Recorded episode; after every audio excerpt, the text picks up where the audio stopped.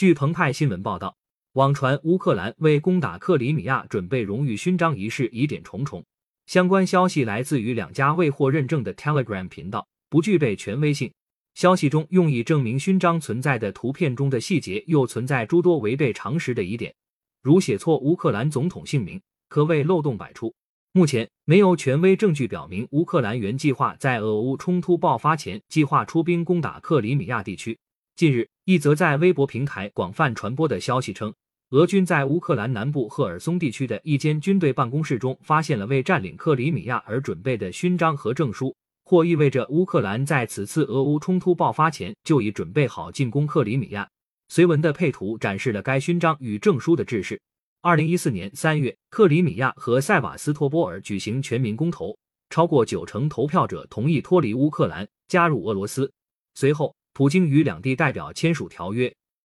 允许克里米亚和塞瓦斯托波尔以联邦主体身份加入俄罗斯联邦。乌克兰不承认上述公投，反对克里米亚和塞瓦斯托波尔并入俄罗斯。西方国家由此对俄实施经济制裁，使用谷歌对消息中的图片进行反搜，结果发现相关图片及说明曾于三月二十四日出现在一个叫卡萨德上校的 Telegram 频道上。发布者称，其消息来自另一个叫“军事行动报告”的 Telegram 频道。经核查，“军事行动报告”在北京时间三月二十四日十四点四十四分以频道名义发布了上文所示的三张表现勋章和荣誉证书的图片，并配文称这些勋章是俄军在乌克兰的军事登记和入伍办公室找到的。乌军的突击部队将在北约国家的海军支持下袭击克里米亚。从发布时间上判断。军事行动报告是目前可以找到的网传消息的最初来源。此外，一家叫克林姆林 Z Kremlin Z 的 Telegram 频道，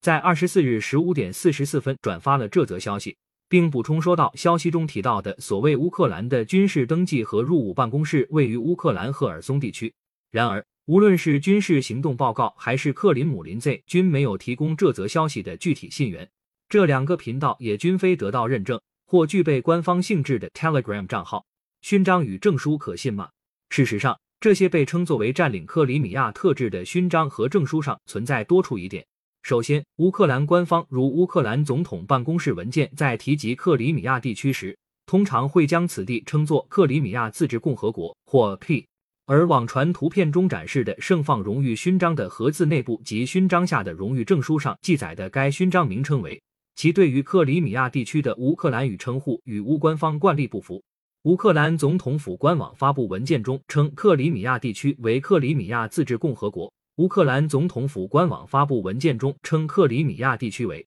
克里米亚自治共和国。其次，这份荣誉证书正中有一句用乌克兰语写就的，意为根据乌克兰总统的命令，其中使用的一词在乌克兰的国家奖励体系中也不通用。在表达总统令的含义时，乌克兰官方更倾向于使用“法令”一词，而乌克兰语一词对应的俄语单词，其实，在俄罗斯的国家奖励体系中更为常见。乌克兰总统府官网文件截图，而图片中最为明显的疑点莫过于网传图片中的证书最下方的落款是乌克兰总统泽连斯基。事实上，乌克兰总统弗拉基米尔·亚历山德罗维奇·泽连斯基的物语姓名全称为缩写为 B，而证书上使用的 B。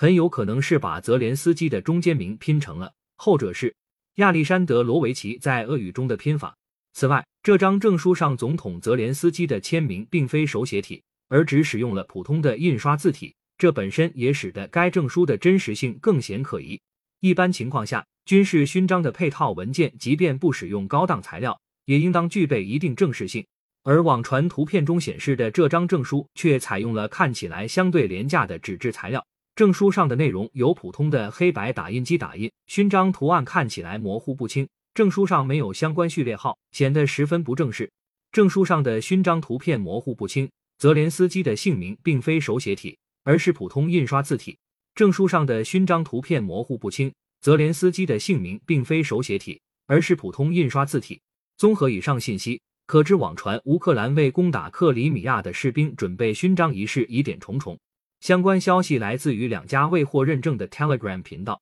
不具备权威性。而消息中用以证明勋章存在的图片中的细节又存在诸多违背常识的疑点，可谓漏洞百出。目前没有权威证据表明乌克兰原计划在俄乌冲突爆发前计划出兵攻打克里米亚地区。感谢收听羊城晚报广东头条。